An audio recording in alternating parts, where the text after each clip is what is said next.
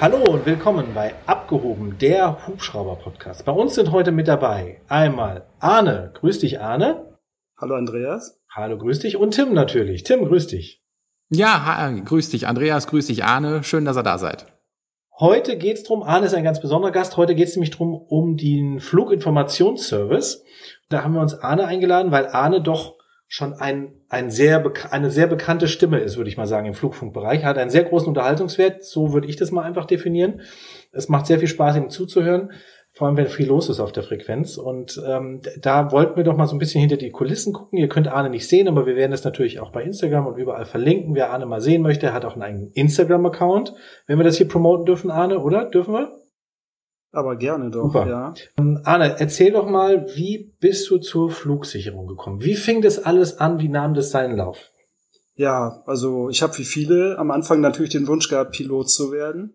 Habe mich bei der Lufthansa dann auch mal an so einem Informationstag schlau gemacht und damals, das ist schon ziemlich lange her, das war 1996, hieß es, dass man einen Kredit aufnehmen muss von 160.000 D-Mark damals noch und äh, keine Garantie hat, dass man die Ausbildung schafft und natürlich auch keine Übernahmegarantie. Und das war mir dann alles ein bisschen sehr fishy. Dafür, dass man äh, sicherheitsbewusste Leute in diesem Job gern hätte, hat man dann so ein finanzielles Risiko von uns verlangt. Und dann habe ich das erstmal an ACTA gelegt und habe mir einen netten Platz zum Medizinstudium gesucht. Und äh, habe dann aber durch einen Kollegen im Zivildienst, ich habe damals Rettungsdienst gefahren auch, habe ich dann von diesem Flugsicherungstest gehört. Er hat ihn knapp nicht geschafft, ist aber ziemlich weit gekommen und dann habe ich gedacht, versuche ich das einfach mal. Und wieder erwarten, haben die mich tatsächlich genommen. Und dann bist du da gelandet. Und dann bist du da geblieben? Dann bin ich da gelandet, bin da auch geblieben, habe dann die, damals waren es noch anderthalb Jahre Flugsicherungsakademie hinter mich gebracht. Bin dann in Düsseldorf gelandet als Niederlassung, die es heute gar nicht mehr gibt, außer im Tower. Das Center wurde ja aufgelöst 2002 und wurde auch nach Langen zentralisiert. Ja, und seitdem bin ich in Langen dass unser Jobtraining nicht ganz so geklappt hat, wie ich mir das gewünscht hätte, bin ich dann am Ende bei FIS gelandet und bin da aber sehr, sehr glücklich, weil ich das Gefühl habe, dass das ganze Publikum da deutlich dankbarer auch ist für das, was man da tut, als es natürlich so ein Berufspilot ist, der jeden Tag sein Direkt erwartet und wenn er es mal nicht bekommt, dann ist er sofort beleidigt. Ähm, das ist schon äh, ein schönes Klientel, was ich da habe und das macht mir auch sehr, sehr viel Spaß. Ich kann mir das super vorstellen, das bis zur Rente durchzuhalten, die ja bei uns nicht ganz so kommt. Also Piloten können, glaube ich, etwas eher gehen. Wir gehen so mit 59. Ja, wir nicht. Also ich, äh, das wird bei mir noch länger dauern, Arne. Da bist du früher weg als ich, definitiv. Aber wie lange bist du jetzt bei der FIS? Ich bin bei FIS dann seit so 2000, 2001 so in dem Dreh. Hab nebenbei neben FIS auch noch Flow Management Position gemacht und so ein bisschen Flight Data Assistant das war so ein Dreierjob eigentlich früher und inzwischen ist es aber ein reiner FIS-Job und ich mache seit der Zentralisierung von FIS Germany nach Langen. Mhm. Es gibt ja inzwischen keine Center mehr, äh, also kein FIS mehr in Berlin oder in Bremen oder in München. Das ist alles in Langen. Wir machen ganz Deutschland von Langen aus. Ähm, seitdem mache ich eigentlich nur noch FIS, nichts anderes. Wir haben ja auch Hörer, die wissen gar nicht, was FIS ist, weil die gar nicht fliegen. Möchtest du das kurz erklären, was man bei dir für einen tollen Service kriegt? Ja, das ist der Flight Information Service, den jeder in Anspruch nehmen kann, aber nicht muss, der VFA durch die Gegend fliegt. Das sind normale Privatpiloten, das sind aber auch Berufspiloten, wie zum Beispiel deine Kollegen und du mit dem Christoph oder auch die Polizei tatsächlich, wobei ich Tim, glaube ich, noch nie gehört habe. Nee, ich muss mich outen. Ich bin sehr, sehr selten auf der Frequenz, was aber auch daran liegt, dass wir ja nicht nur den Flugfunk haben, wir haben ja auch den taktischen Funk und wenn wir in NRW unterwegs sind, ähm, dann haben wir in der Regel so eine Viertelstunde, 20 Minuten Anflug, da müssen wir dann taktisch viel regeln und dann haben wir gar nicht die Zeit, uns großartig bei FIS anzumelden, weil das wäre ein weiterer Funkkreis, der uns im Endeffekt dann ehrlich gesagt nur stören würde. Ähm, da geht die Polizeiarbeit dann vor. Aber wenn wir mal längere Strecken fliegen, wie nach Hamburg oder ins Gebirge, ähm, dann haben wir auch schon mal FIS drauf und melden uns an. Und dann kriegen wir auch immer nette Informationen, was so um uns rum passiert. Ja, nee, also neben der Polizei ist auch die Bundeswehr tatsächlich bei uns guter Kunde. Also auch öfter mal so ein Geschwader von Hubschraubern, die sich verlegen oder auch mal der Airbus 400, wenn er durch die Gegend fliegt nutzt uns. Wir haben auch manchmal Fighter tatsächlich auf der Frequenz, ein Eurofighter oder so. Der ist natürlich innerhalb von fünf Minuten durch unseren Sektor durch, weil der so schnell ist. Aber das ist immer sehr interessant mit denen. Wobei der sieht, glaube ich, mit seinem Bordradar irgendwelchen Verkehr, der ihm im Weg ist, deutlich eher, als wir es ihm sagen können. Aber trotzdem versuchen wir ihm, so gut es geht, zu helfen, auch mit Wetter von seinem Zielplatz. Ähm, ja, da sind äh, ein großer Kreis von, von verschiedenen Leuten, die uns rufen. Also auch Ballone oder Segelflieger, Kunstflieger, Fallschirmsprungabsetzer, all sowas ruft bei uns. Und auch jemand, der zum Beispiel VFA startet und dann sagt, ich will aber einen IFA haben, meldet sich bei uns und wir koordinieren das dann für ihn, dass der richtige Radarsektor ihn dann auch bekommt und ihn auch schon kennt, bevor er dann da ruft. Wie viele Leute seid ihr bei der FIS? Wie viele sitzen da? Ähm, es sind insgesamt elf Positionen, die immer einzeln besetzt sind. Also es ist nicht so wie bei Radar, dass du einen Funker hast und einen Koordinator, sondern du bist da ganz alleine. Und von diesen elf Positionen sind auch nicht immer alle auf. Das kann durchaus im Winter dann mal zusammengelegt werden oder abends, wenn es später wird und weniger verkehrlos ist, sind auch mal zwei Sektoren, drei Sektoren, ganz spät abends sogar mal alle vier Sektoren zusammen. Mehr als vier habe ich noch nicht gesehen. Insgesamt sind wir so um die 45 Leute, meine ich. Wow, so viele, ja? Krass, hätte ich nicht gedacht. Ja. Ja, wenn du einen Betrieb mit äh, elf Positionen offen halten willst, brauchst du halt ein paar mehr Leute. Ne? Aber sind jeden Tag immer elf Positionen offen? Nein, nein, ich sagte ja, also im Winter bei schlechtem Wetter oder abends ist nicht immer alles auf, aber im Sommer sind tatsächlich alle elfmal auf, wenn das denn personell bei uns klappt. Wir brauchen natürlich dringend ja. immer wieder Nachwuchs. Wir machen gerne Werbung für euch, kein Problem. ja, ja, es gibt auch viele, die Interesse haben, glaube ich. Aber es ist halt äh, auch nicht so leicht durch den Einstellungstest zu kommen, wobei der gegen den Fluglotsentest in Hamburg echt tatsächlich ein bisschen harmloser ist. Den hat er, glaube ich, ihr kennt ja alle die DLR, glaube ich, ne? Ihr wart da auch beide mal, nein? Tim, Tim kennt Tim. es. Tim ist Absolut, ja. Ich bin einfach aus dem großen Pool. Äh. ja, also Tim hat ja bestimmt schon mal in irgendeinem Podcast oder so ein bisschen was davon erzählt. Es ist, äh, also bei uns waren es vier Tage und dann nochmal, nee, erst zwei Tage und dann nochmal vier. Das war zwar sehr interessant, möchte ich aber in meinem Leben nicht nochmal machen. Ja, ja, ich, ich durfte es drei Tage erleben, zwei und ein. Und äh, wir selber machen jetzt gerade auch nochmal ein Auswahlverfahren für unsere neuen Piloten, die wir nächstes Jahr dann einstellen werden, beziehungsweise zur Ausbildung schicken werden. Und die äh, kommen auch nochmal in den Genuss eines neuen Verfahrens beim DLR, was dann der Auswahl der Piloten bei der Lufthansa sehr gleich ist. Mhm. Ähm, aber ich weiß, was du meinst. Also gerade so diese Computertesttage, ne, wo man dann so acht Stunden lang vorm Computer sitzt und ständig irgendwas, weiß ich nicht, von links nach rechts dreht, äh, räumlich vorgestellt im Kopf. Irgendwann ist man da gar und am Abend hat man echt das Gefühl, da wäre einer mit Mixer im Kopf gewesen. Ja, richtig. Also bei uns waren das so 50er-Gruppen am Anfang. Da ist auch jeder bis zum Schluss geblieben. Und dann kriegtest du später entweder einen kleinen Umschlag, der hieß, komm noch mal wieder. Oder es war ein großer mit deinen Unterlagen, wo es drin hieß, äh, komm bloß nie wieder. Das darfst du auch tatsächlich nur einmal im Leben machen, diesen Test. Und äh, dann wurdest du nochmal eingeladen für vier Tage. Das waren dann die etwas teureren Tests, am Schluss mit dem Doc dann auch. Und da wurde tatsächlich jeden Abend jemand nach Hause geschickt. Also am Schluss, am Anfang waren wir zwölf aus mehreren 50er-Gruppen und am Schluss waren wir noch zwei. Das war ein bisschen einsam am Ende. Ja. Wahnsinn. Und ich glaube, die ja, Durchkommquote liegt irgendwo bei sechs Prozent. Also es sind nicht so viele, die das schaffen. Mhm. Aber ich bin da halt ziemlich unbedarft damals hingegangen. Ich äh, musste das nicht unbedingt werden. Ich hatte ja mein Studium schon sicher und habe auch keinen Pilotenhintergrund oder irgendwelche Eltern, die jetzt sagten, äh, du musst das jetzt aber auch werden, Fluglotse. Ähm, insofern war ich da sehr locker. Ich glaube, das war das Geheimnis. Hätte ich da mehr Druck gehabt, dann hätte ich mich wahrscheinlich mehr verkrampft. Und äh, ich weiß noch genau, dass ich in diesem Test vor irgendwie vier Psychologen irgendeine Matheaufgabe völlig falsch erklärt habe Habt ihr aber mit einer Überzeugung falsch erklärt, dass denen das gereicht hat. ja, aber also es ist genau das Geheimnis, was du sagst. bei ja. totaler Ahnungslosigkeit, das reicht. Wahnsinn. Arne, wenn ich dich hören will, auf welche Frequenz muss ich dann gehen? Oder hört man dich auf mehreren oder? Also bei uns ist es zweigeteilt. Es gibt eine Nord- und eine Süderwerbsberechtigungsgruppe. Mhm. In der Mitte sind zwei Sektoren, die alle haben. Das sind Frankfurt und Düsseldorf. Im Norden gibt's da noch Hamburg, Seewelle, Hannover und Berlin. Überall da kann man mich sprechen. Dann gibt's aber unten auch noch Saarbrücken, Stuttgart und drei Münchner Sektoren. Die kann ich nicht. Das wäre dann auch irgendwann zu viel. Du musst ja versuchen, in deinem Sektor auch ein bisschen Detailwissen zu haben, dass du weißt, wo die Landeplätze sind, wo sind kritische Stellen mit hohen Bergen, wo ist einfach nur Wald. Mhm.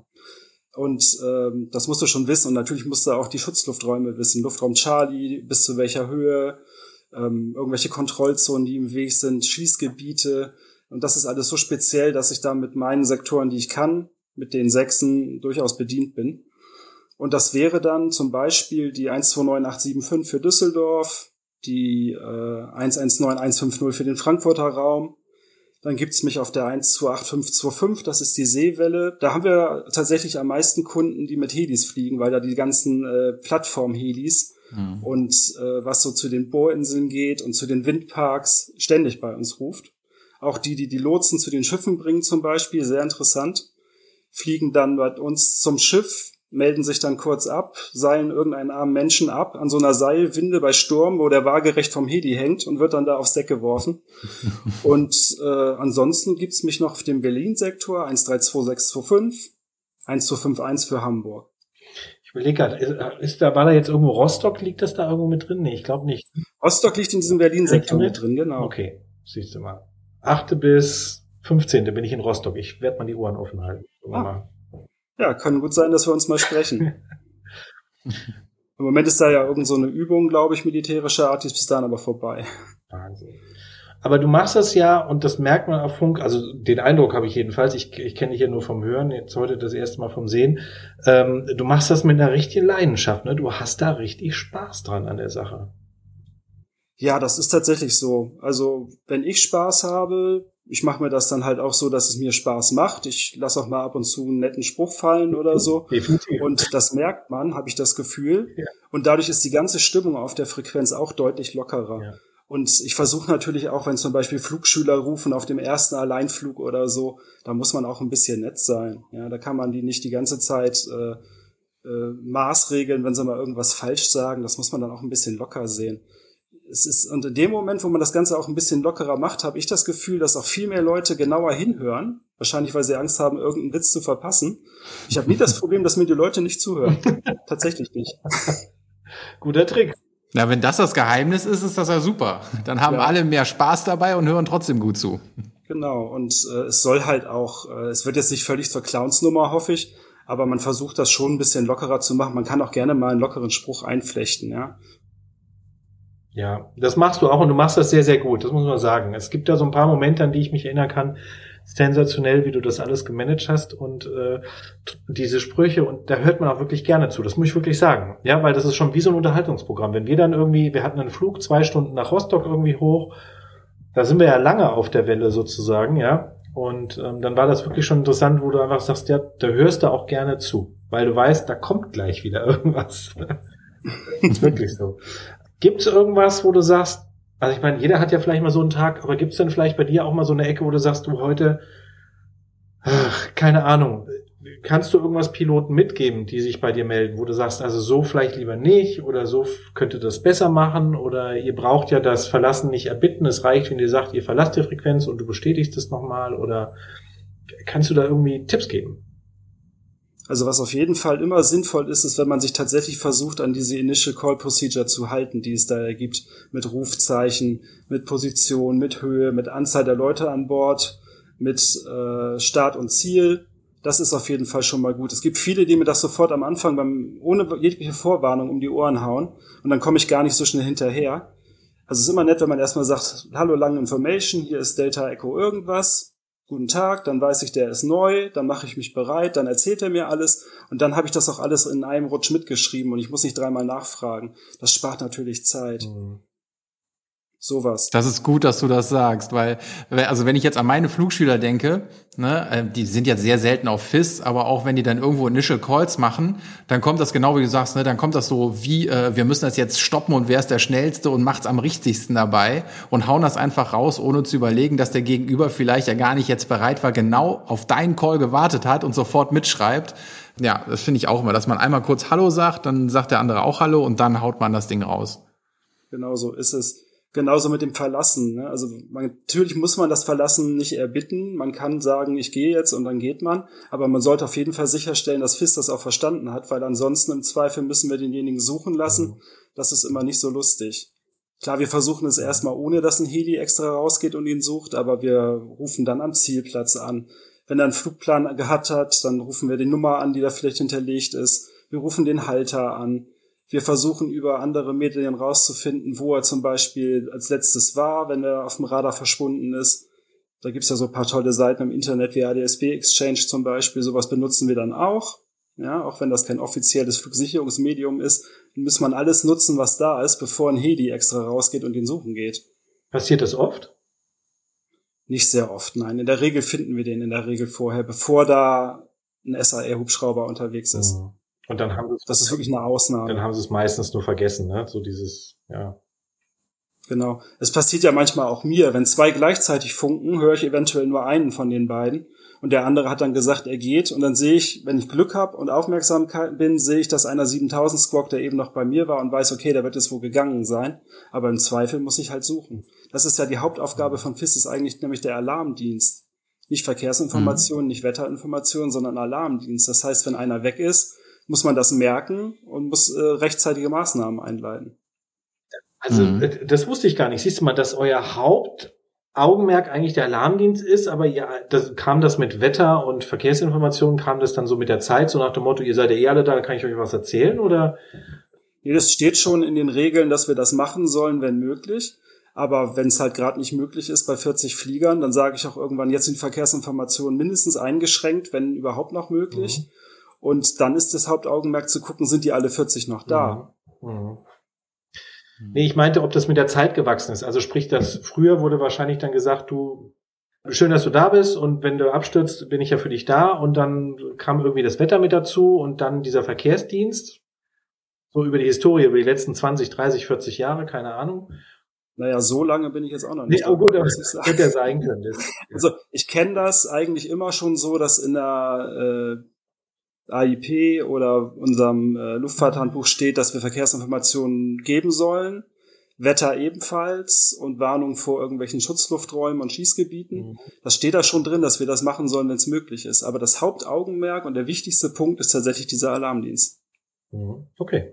Nee, ist ja auch gut so. Ne? Also es ist ja wirklich eine Chance für alle Luftfahrzeuge, die so unterwegs sind, die nicht in einem radarüberwachten Luftraum sind, wenigstens bei euch irgendwie auf der Frequenz sind, dass da noch einem nach einem gesucht wird, ja. Hm. Wie läuft das denn ab? Also wenn ich mir das jetzt, also ich habe einmal im Sauerland wirklich einen Flugzeugabsturz gehabt damals, das war mit der Bundeswehr vor ein paar Jahren. Ähm, da sind ja leider welche von der Zieldarstellung beim Flugzeugabsturz ums Leben gekommen. Ähm, wir waren da relativ früh vor Ort. Wie stelle ich mir das vor, wenn die bei euch auf der Frequenz sind und auf einmal verschwinden die? Mhm. Was geht dann, was geht dann bei euch los? Gut, sobald ich das gemerkt habe, dass einer weg ist, äh, werde ich das meinem Wachleiter melden, der dann entsprechend weiter sich mit SAR zum Beispiel in Verbindung sitzt. Und dann kommt der spannende Moment, dass man wahrscheinlich so 20, 30 Minuten warten muss, bis man dann ein Ergebnis kriegt. Die versuchen dann äh, alles, was ich vorhin schon aufgezählt habe, mit Anrufen oder Radar, Flugspurverfolgung, alles, was bei uns am Radar passiert, wird ja die ganze Zeit auch aufgezeichnet. Das heißt, man kann in der Technik hingehen und kann gucken, wo ist das letzte Signal von diesem Flieger. Und ansonsten kriegt man dann nach einer halben Stunde entweder die, die Meldung alle glücklich auf oder ist es schief gegangen. Und dann wird man tatsächlich sofort abgelöst. Also man darf dann nicht weiter arbeiten. Man kriegt mhm. dann auch sofort ein CISM-Gespräch. Ich weiß nicht, ob ihr sowas auch habt bei der Polizei oder beim Rettungsdienst. Ja, ja, also wir haben es ja. Ja, die Abkürzung sagt mir jetzt nichts, aber bei uns Psy äh, Polizeipsychologischer Dienst und sowas, das wird wahrscheinlich sowas in die Richtung sein, ne? Ja, es ist, es sind äh, Mitarbeiter, die vor Ort sind, die speziell auf solche Sachen geschult sind, die dann sofort ein Gespräch mit einem führen, weil sich gezeigt hat psychologisch, dass es für einen am gesündesten ist, wenn man sofort das aufarbeitet. Dass man nicht mit einem blöden Gefühl nach Hause geht, sondern äh, das dann schon mal mit jemandem so ein bisschen besprochen hat. Anschließend ist man tatsächlich auf dem Weg nach Hause und bleibt da auch, bis halt eine Kommission entschieden hat, gab es eine Flugsicherungsbeteiligung oder nicht an diesem Vorfall. Und wenn die ihr grünes Licht geben und man sich selber soweit fühlt, dann geht man wieder zur Arbeit an dem Tag. Wenn das dann dummerweise Freitagnachmittag passiert ist, wird da vor Montag wahrscheinlich nichts mehr laufen. Mhm. Mhm. Und wenn das dann tiefer äh, Spuren hinterlassen hat, dann haben wir natürlich auch Psychologen im Betrieb, die sich dann um einen kümmern. Und wenn das eine Flugsicherungsrolle dann gespielt hat auch noch, dann bleibst du so lange zu Hause, bis das wirklich geklärt ist, ob du eine Rolle daran hattest oder nicht, oder wie? Ähm, ich habe das noch nie erlebt, weil FIS ja in dem Sinne, also außer wenn ich ihm jetzt gesagt habe, flieg gegen diesen Baum, gibt's eigentlich keine Indikation, äh, warum FIS schuld sein sollte. Deswegen musst du alle Bäume kennen, ja, ich verstehe. So ist es. Und zwar mit Vornamen und Höhe. und ansonsten, wenn aber irgendwie zwei Flugzeuge zusammengestoßen sind, was auch schon passiert ist, zum Glück nicht bei FIS, aber es gab mal einen Vorfall vor ein paar Jahren, wo tatsächlich eine Kollegin abgestürzt ist mit der gesamten Familie. Beide waren nicht bei FIS, zum Glück. Da gibt's dann hinterher eine ganz normale BFU-Untersuchung mit äh, einem halben Jahr, Jahr Dauer. Und da gibt's dann irgendwann ein Resultat zu. Und wenn halt irgendeine Form Flugsicherung daran beteiligt war, dann kann das Ganze auch vor Gericht enden. Das ist tatsächlich so. Mhm. Mhm. Tja, Wahnsinn. Ja, aber auch interessanter Fakt, ne, was man so die andere Seite ja nie hört, dass ihr dann quasi auch sofort abgelöst werdet. So auf der einen Seite natürlich wegen eventuell psychologischer Betreuung oder zumindest so ein erstes Gespräch, wie du sagst, dass man da ein bisschen was los wird, bevor einen das belastet. Und dann natürlich auch äh, aus polizeilicher Sicht wieder Beweismittelsicherung und so weiter. Ja. Ja. Ich habe mit der Polizei, äh, Polizei tatsächlich auch ein bisschen zu tun, weil ich bei uns Erstsprecher bin. Ich weiß nicht, ob ihr die Verhandlungsgruppe Frankfurt kennt. Mhm. Das ist äh, so ein Team der Polizei, was eigentlich für Geiselnahmen und Suizidgeschichten zuständig ist und dann so einen Kontakt mit demjenigen aufnimmt und versucht ihn zu beruhigen. Und bei uns gibt es auch ein paar Leute, die darauf geschult sind, unter anderem ich, wo es dann auch jedes Jahr tatsächlich einen Workshop gibt mit diesem, dieser Verhandlungsgruppe, wo man dann äh, solche Szenarien übt. Ach krass, du wirst dann polizeipflichtig gemacht, eventuell, um bei Geiselnahmen etc. dann der Erstsprecher zu sein? So ist es. Also in dem Moment, wo das passiert, ist ja die Polizei in Frankfurt auch nicht sofort da. Die brauchen 30 mhm. bis 50 Minuten, bis sie bei uns sind. Die würden dann die Verhandlung eventuell übernehmen. Wenn du das gut machst, musst du vielleicht auch weitermachen. Aber irgendjemand muss ja von dem Moment, wo es passiert, bis die Polizei da ist, die Verhandlung führen. Und das äh, wäre dann zum Beispiel ich. Ja, Wahnsinn. Also jetzt ein ne, Flugzeug wird entführt und du könntest dann, wenn du im Dienst bist, Erstsprecher sein. Und dann wahrscheinlich auch, äh, hat das jetzt gar nichts mit deinem FIS zu tun, sondern du kannst ja rein theoretisch dann auch zu einem irgendeinem Airliner, der gerade bei einem Radarlotsen ist, rübergestellt werden und dann fängst du das Gespräch an. Genau. Die haben natürlich auch ihre eigenen Leute. Wir sind nicht im selben Raum. FIS hat tatsächlich einen eigenen mhm. Raum bekommen, was super ist. Ähm, so ist das Ganze nicht ganz so laut. Wenn man bei uns äh, in den Radarraum geht, der ist schon riesig. Also da sind nicht elf Positionen, da sind das über 50. Das ist eine riesen Turnhalle mit einem entsprechenden Lärmpegel auch. Ich genieße es, dass wir unseren eigenen Raum haben. Und ich könnte aber theoretisch dann auch da mit jemandem sprechen, der da ein Problem hat, weil das hat ja mit äh, Lotzerei dann nichts mehr zu tun. Da geht es ja mehr darum, mit demjenigen eine Beziehung aufzubauen, die Lage zu sondieren. Das ist schon äh, ein interessantes Feld. Ich hoffe nicht, dass ich es je erlebe, aber es ist ein gutes Gefühl zu wissen, dass man das im Zweifelsfalle wahrscheinlich hinkriegen würde. Hm. Wow, interessant. Ich wusste gar nicht, dass man das Erstsprecher nennt. Siehst du, das hat sich jetzt, ich wollte die Frage eigentlich stellen, was ist es, aber das hat sich jetzt im Laufe des Gesprächs dann für mich erklärt, ja. Den Begriff kannte ich noch nicht, ein Erstsprecher sozusagen, ja. Das ist natürlich auch ja. ganz schöne Verantwortung angelehnt an den Ersthelfer bei irgendwelchen Unfällen. So ähnlich muss man sich das vorstellen. Also ich habe jetzt keine besondere Verpflichtung dadurch, aber ich habe zumindest schon mal so ein Szenario dann durchgespielt und weiß in etwa, wie das laufen könnte. Also da haben sich die Kollegen tatsächlich wirklich Mühe gegeben, weil einer von euch Polizisten spielt dann ja den Geiselnehmer. Da haben die sich schon einiges einfallen lassen. Komm, du hast das mit deinem Charme, hast du das alles fröhlich weggewischt sozusagen wahrscheinlich beim letzten Szenario habe ich tatsächlich einen erwischt, den ich dann auf diese Brudi-Schiene so ein bisschen gekriegt habe, wo das dann so ein bisschen, bisschen, hey Kumpel, wir kriegen das schon hin und äh, ich bin ja ganz deiner Meinung, aber wir müssen das irgendwie anders lösen. Äh, ja. Cool. Habe ich versucht.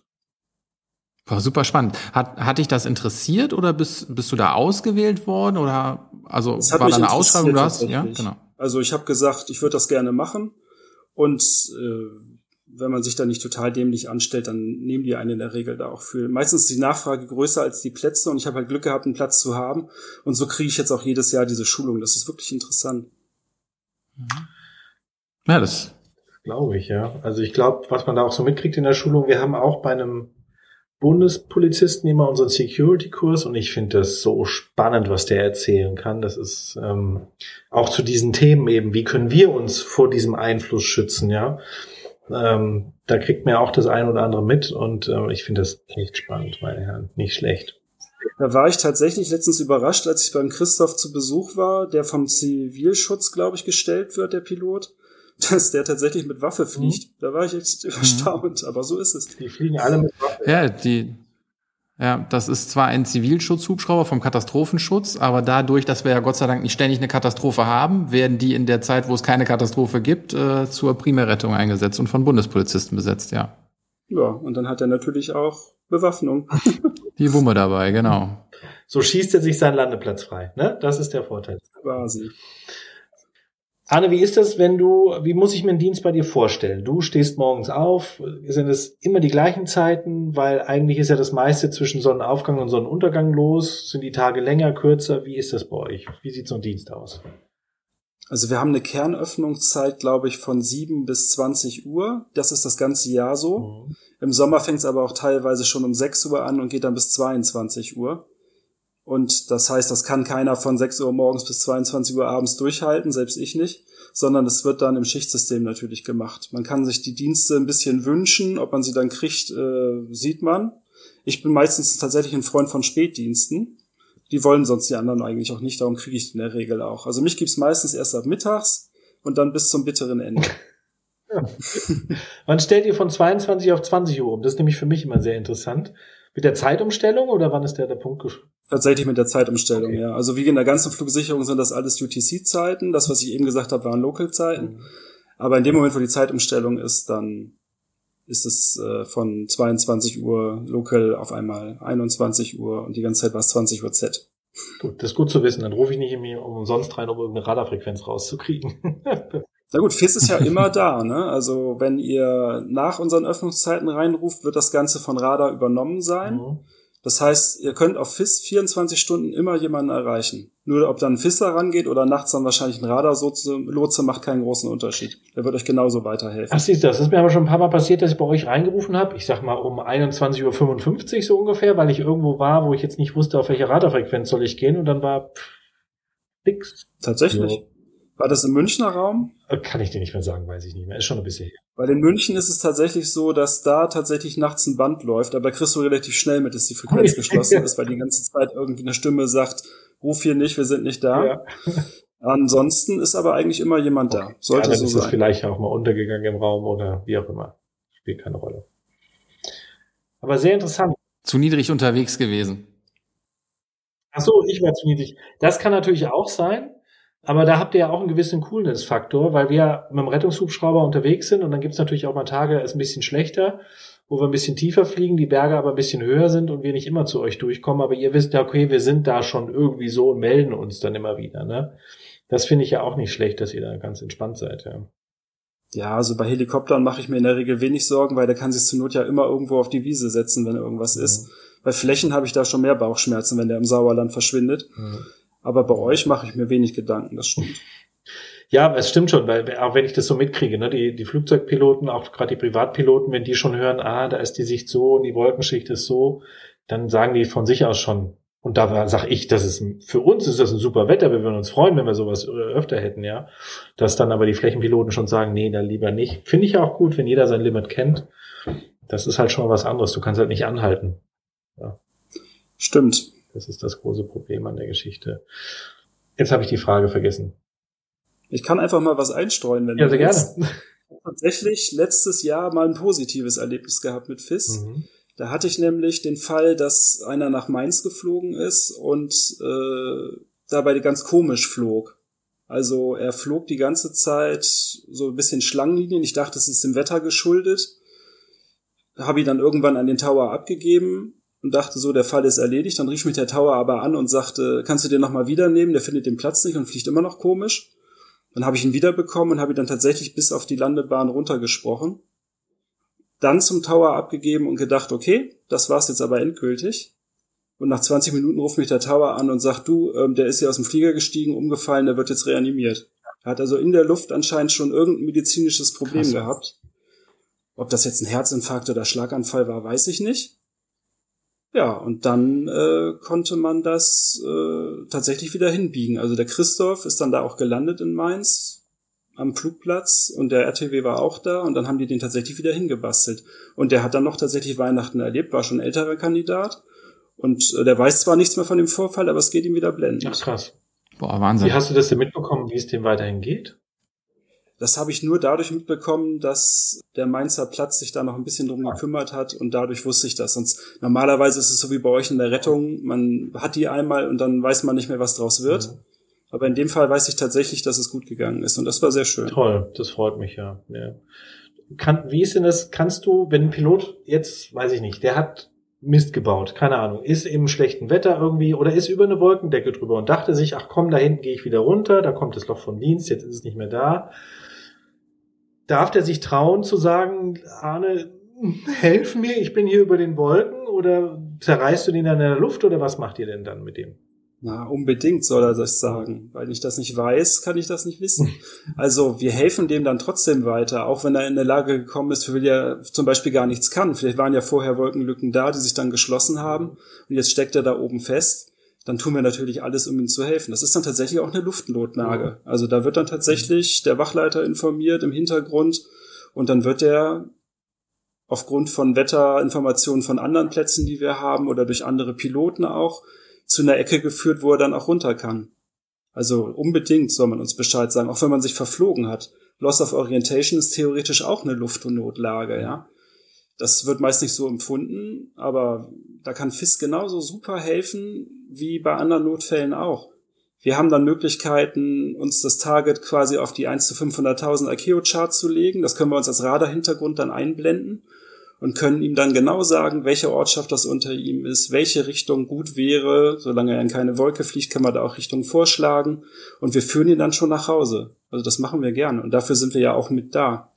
Das ist toll zu hören, weil das versuche ich meinen Flugschülern auch immer beizubringen und zu sagen, wenn ihr ein Thema habt, ruft da rein. Sei es mit Wolken, sei es mit Wetter, irgendwas, die sind, die werden euch nicht den Kopf abreißen, sondern einfach nur sagen, okay, pass mal auf. Irgendwie schaffen wir das schon, ja.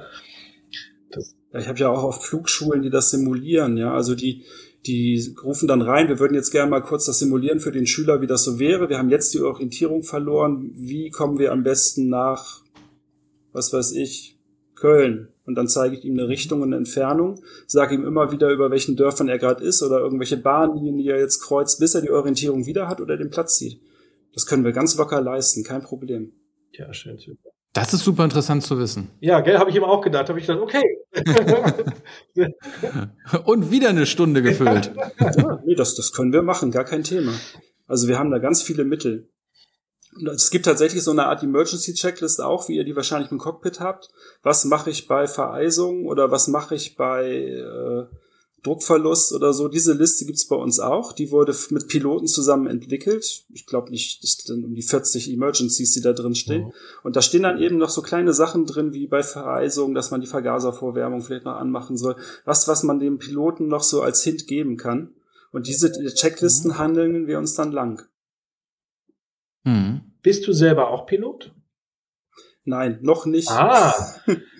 Also vielleicht, äh, ich könnte mir das tatsächlich vorstellen, habe aber bis jetzt noch nicht den Mut und die Zeit und das Geld gehabt. Mhm. Aber vielleicht passiert das noch, wer weiß. Ja, Mut und Zeit ist ja Aber ich fliege gerne mit. Ja Tja. Und dann Fläche oder Hubschrauber ist die viel entscheidendere Frage. natürlich Hubschrauber, was anderes geht's ja gar nicht, oder? Gute Antwort, richtige Antwort. Ja, ich habe mich ja ein bisschen schlau gemacht vorher, wie ich mit ja. euch Ja, ja, genau, richtig. Aber ich habe ja auch gelernt, dass die Belastung in so einem Hubschrauber, wenn man da alleine drin sitzt, mit den ganzen Hebeln und Funkfrequenzen und so doch deutlich höher ist, als man sich das vorstellt bei FIS. Also ich muss dann auch mal ein bisschen Geduld haben, dass so ein Squawk vielleicht nicht innerhalb von 30 Sekunden kommt, weil ihr viel, viel mehr zu tun habt, als ich das bei anderen gewohnt bin. Musste ich auch erst lernen. Ja, das stimmt. Also gerade wenn du allein unterwegs bist und je nachdem mit welchem Heli, äh, da kann das schon mal ein Momentchen länger dauern, ja. Wo stelle ich ja. das nochmal ein? Warte, ich bin dir so lange nicht mehr geflogen. genau. Dann dauert es, Arne, genau, dann dauert es.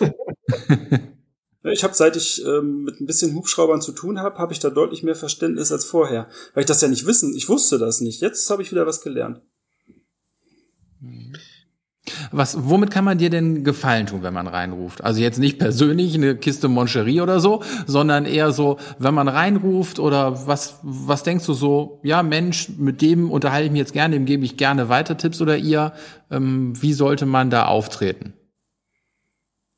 Also ich muss die Leute nehmen, wie sie sind. Ne? Der eine ist ein bisschen gesprächiger, der andere nicht. Was mir aber wirklich hilft, ist tatsächlich, wenn die Leute selber merken, okay, jetzt ist vielleicht viel los auf der Frequenz, ich halte es ein bisschen knapper.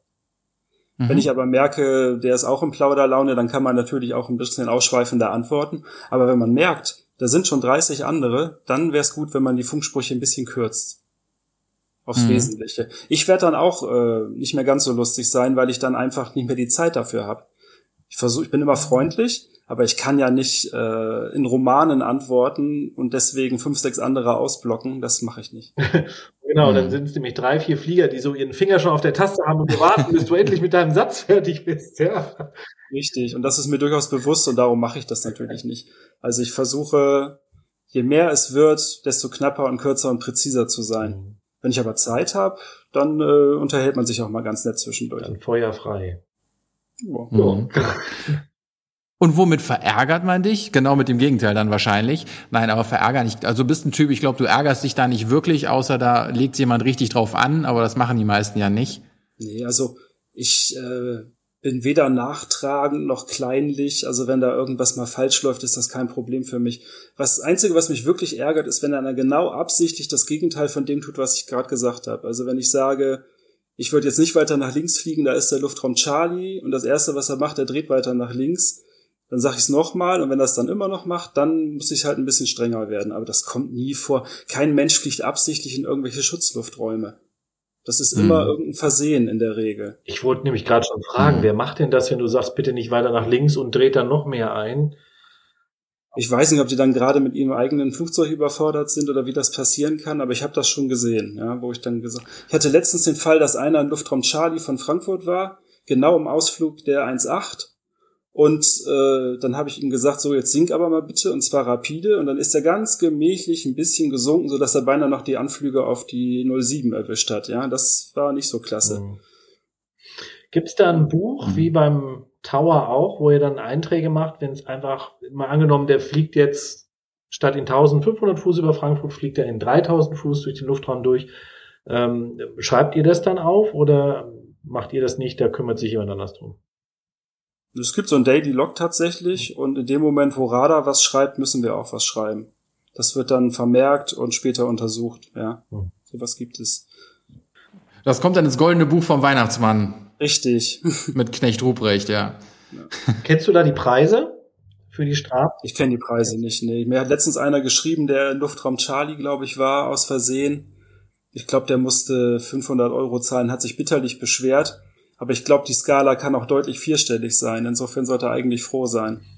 Ja, ich, ich bin mal gespannt. Ich habe es jetzt auch von einem Piloten mitbekommen, daher das Beispiel, der war nicht in Frankfurt, aber in einem anderen Luftraum war der einfach 2000 Fuß zu hoch, in, war auf einmal in Charlie drin. Ja, hat er auch nicht absichtlich gemacht. Ich frage mich dann immer, okay, wie kommt man da hin, aber gut. Das hat ihn schon angeschrieben, ne, also das Bundesamt für Flugaufsicht und ähm, bin deswegen mal auch gespannt, was dabei rauskommt, weil diese Preise kenne ich auch noch nicht, die da, deswegen mal spannend. Also Roll halt überrollen am Flughafen aus Versehen kostet 450 Euro. Bist du gerollt oder? Äh, ich nicht. Ich sag auch nicht, wer von meinen Kollegen, aber wir hatten da gerade was, okay. ja. Es muss ja ein Hubschrauber mit Rollen dann sein. Es gibt übrigens tatsächlich viele, die bei FIS nicht rufen, weil sie meinen, sie werden dann eher angezeigt, wenn irgendwas ist. Mhm. Das ist nicht so. Also wenn einer Mist baut, wird er in der Regel trotzdem gefunden, ob er jetzt bei FIS war oder nicht. Im Gegenteil, FIS ist ja eigentlich dafür da, ihm vorher zu sagen, bevor irgendwas passiert. Mhm. Ich warte ja nicht, bis er drin ist und sag dann, Edge, jetzt bist du drin, sondern ich sag, okay, in drei Meilen kommt jetzt der Luftraum Charlie, lass dir was einfallen. Ja, ja. Wie genau sind eure Radarschüsseln? Weißt du das? Sehr genau. Sehr genau. Das ist ja Präzisionsflugsicherungsradar. Da muss die Lufthansa, die auf 10 Meilen Final ist, auch bei 10 Meilen Final sein. Ja. Wir arbeiten zwar nicht mit demselben System wie die IFA-Lotsen, wir haben ein Backup-System, was deren Fallback ist. Phoenix heißt es. Und das ist aber in der Darstellung genauso präzise. Was mich ein bisschen vor ein paar Jahren äh, irritiert hat, war, wir hatten vorher eine Negativdarstellung, jetzt haben wir eine Positivdarstellung. Das heißt auf einmal ein ganz heller weißer Schirm mit schwarzen Zielen drauf. Vorher war das so ein gemütliches Schwarz mit so ein paar hellen Zielen drauf, fand ich persönlich besser. Aber Ärzte haben gesagt, das andere ist gesünder. Seitdem haben wir Positivdarstellung. Dann lachen wir, mhm. weil es einfach heller ist, freundlicher, ansprechender wahrscheinlich. Ja, und dich viel mehr ins Gesicht leuchtet, genau. wir haben übrigens bei FIS inzwischen auch elektronische Kontrollstreifen. Das war bis vor ein paar Jahren tatsächlich nicht so. Mhm. Also da wurde noch handschriftlich auf Papierstreifen mitgeschrieben. Alle haben sich bitterlich über meine Schrift beschwert. Und dann wurden diese Streifen, wenn der Flieger den Sektor gewechselt hat, rübergeworfen an die nächste Position, weil ja keiner da war, der die verteilt. Das mussten wir alles schön selber machen. Das heißt, du sitzt da im High Traffic, kriegst auf einmal noch einen Streifen ins Board geschmissen. Das war alles nicht so toll. Das hat man dann irgendwie verbessert und jetzt haben wir elektronische Streifen, die man sich dann auf kurzem Wege hin und her schicken kann. Das ist eine große Verbesserung und gleichzeitig haben wir auch eine Datenbank, die tatsächlich, wenn einer mal gerufen hat, sich den Flugzeugtypen merkt und den automatisch dann auch einträgt. Ah, super. Also wenn Delta Echo Schlau jeden Tag ruft, dann weiß der Computer schon, das ist eine Cessna 172. Das heißt, er erkennt schon die Stimme. Nicht, du musst es nicht erst aufschreiben und dann. Nein, nein, das nicht. Aber er erkennt das Rufzeichen. In dem Moment, wo ich Delta Echo schlau schreibe, okay. setzt er sofort als Typ das ein, was da als letztes drin war. Okay, also hört nicht die Stimme ab. So alle wahrscheinlich wieder, um Gottes Willen, Datenschutz, Alexa. Nein. so gut ist das System nicht. Aber was wir tatsächlich inzwischen auch haben, sind Flugpläne. Das war bis vor kurzem auch nicht so. Mhm. Man sollte eigentlich erwarten, wenn man einen Flugplan aufgibt als Pilot, dass der dann bei der Flugsicherung auch überall verfügbar ist. Mhm. Wir hatten bis jetzt gar keine Anbindung an dieses System. Jetzt haben wir die. Das heißt, ich sehe dann, in dem Moment, wo ein Flugplan da ist, sehe ich den dann tatsächlich jetzt auch. Was ich aber noch nicht machen kann, ist Flugplandaten weiterschicken an Radarsektor oder an die nächste Unit in Polen oder so. Das klappt noch nicht, soll aber auch irgendwann soweit sein. Wie ist das bei euch? Ähm, ich, ich, nehme jetzt mal den Rettungshubschrauber raus, aber mittlerweile kann man ja seit vielen Jahren auch Flugpläne in der Luft aufgeben. Ich mache es ja normalerweise nicht.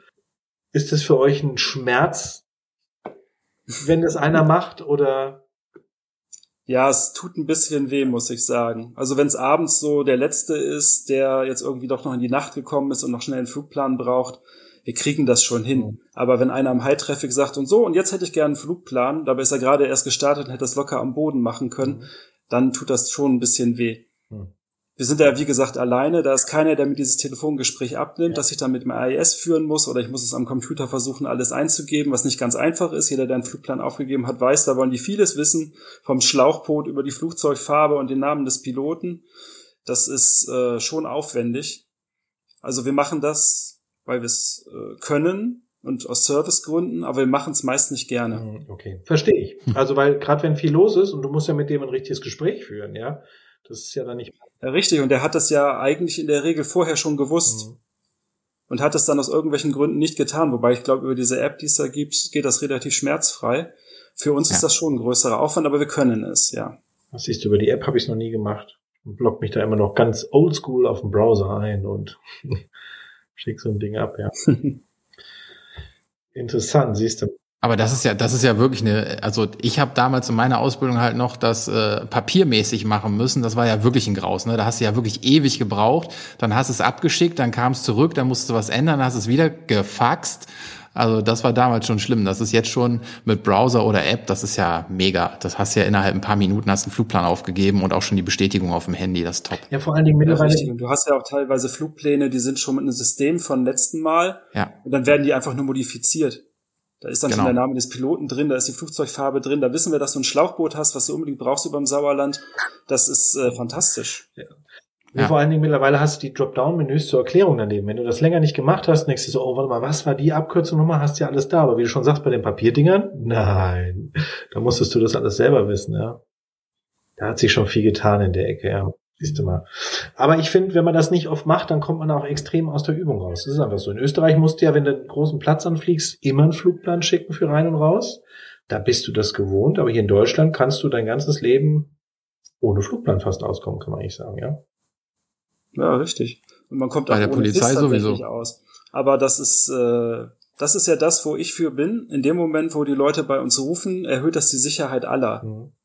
Ja, weil äh, ich warne, bevor irgendwas passiert. Ich warne auch gerne vor Verkehr, der ihm entgegenkommt, auch wenn ihr schon irgendwie Radar an Bord habt und irgendwelche Antikollisionssysteme. TICAS-mäßig, weiß ich nicht. Ähm, wir zeigen das alles gerne und es erhöht die Sicherheit aller, nicht nur desjenigen, der ruft, sondern auch von allen anderen. Das es gibt genauso Spezialisten, die ihren Transponder gerne auslassen, weil sie meinen, dann wird nicht gesehen, wenn sie irgendwo einfliegen. Und das ist nicht so. Also wir finden auch Primärziele, wenn es sein muss. Insofern äh, die Pflicht, einen Transponder einzuschalten, wenn er da ist, der sollte man schon nachkommen. Vor allen Dingen, es wird ja aufgezeichnet, du kannst ja die Punkte vom Primärziel wieder zurückverfolgen, wo ist er denn gestartet, zu welcher Uhrzeit und dann kriegst du es ja eh raus, ja. Also das ist so ist es. Es bringt überhaupt nichts, außer eine Riesenunsicherheit. Wenn einer als Primärziel im Frankfurter Final landet, ist das höchst ungesund für alle. Ja, ich bin ja so teilweise, wo ich dann sage, die EASA, die ist ja, die kümmert sich manchmal um Sachen, wo ich mir an den Kopf greife und mir denke, habt ihr nichts Besseres zu tun? Aber was sie meiner Meinung nach noch nicht hingekriegt haben, und das verstehe ich einfach nicht, ein System für alle Luftfahrzeuge, dass man sich gegenseitig sieht, weil wir zum Beispiel haben Hubschrauber, die können nur ADSB empfangen, die anderen können nur Transponder empfangen, die anderen SIO empfangen. Du hast irgendwie so mehrere Systeme, die so in diesem Raum herumschwirren und du selbst weißt ja auch nicht, hat er jetzt ein System drin, wo er den anderen sieht? Ja, Segelflieger haben das Flam drin, das haben wir aber nicht in allen Hubschraubern drin. Ähm, Gibt es bei dir irgendwas, wo du sagst, pass mal auf, wenn das irgendwie umgesetzt würde, das würde uns die Arbeit enorm erleichtern oder verschönern oder den Tag versüßen oder so ein Verbesserungsvorschlag. Also erstmal wäre eine Transponderpflicht für alle nicht schlecht. Ich weiß, jetzt gibt es einen riesen Aufschrei bei den Segelfliegern. Äh, das kostet alles eine Menge Geld und so, aber es wird die Luftfahrt auf jeden Fall sicherer machen, wenn jeder sichtbar wäre. Also diese Primärkomponente von unserem Radar ist nicht die beste und es wurden auch immer mehr Antennen tatsächlich abgebaut, die das Gute erfassen konnten, weil das ist ja ein riesen Kostenfaktor. Mhm. So eine Antenne braucht Wartung, so eine Antenne muss erstmal hingestellt werden, die kostet sowieso schon eine Menge Geld und darum hat man nach und nach diese Primärradarkomponenten deutlich reduziert. Das heißt, ich sehe die noch schlechter. Wenn ich einen sehe, ist es meist Zufall.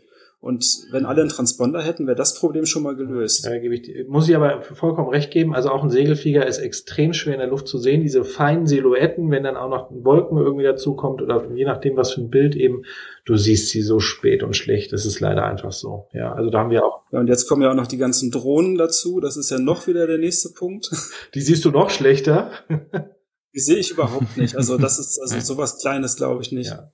Ich sehe manchmal lustige Sachen wie Schiffe über der Nordsee oder so. Mhm. Dann wird mir das als Primärziel dargestellt, weil das Ding so groß ist, dass die Antenne nicht ganz sicher ist. Aber manchmal ist es dann tatsächlich kein Luftfahrzeug, sondern war ein Schiff. Krass. Das ist auch nicht schlecht. Oder ein LKW, der über eine Kuppe fährt, wird auch schon manchmal dargestellt. Das kenne ich noch von Igelsbach aus dem Turm, wenn das Radar manchmal auf der A5 irgendeinen Lastwagen sich ausgesucht hat und gedacht hat, ja, das, das muss was sein, ja. Dann macht ja, richtig. Pupp und dann ist es wieder weg, ja.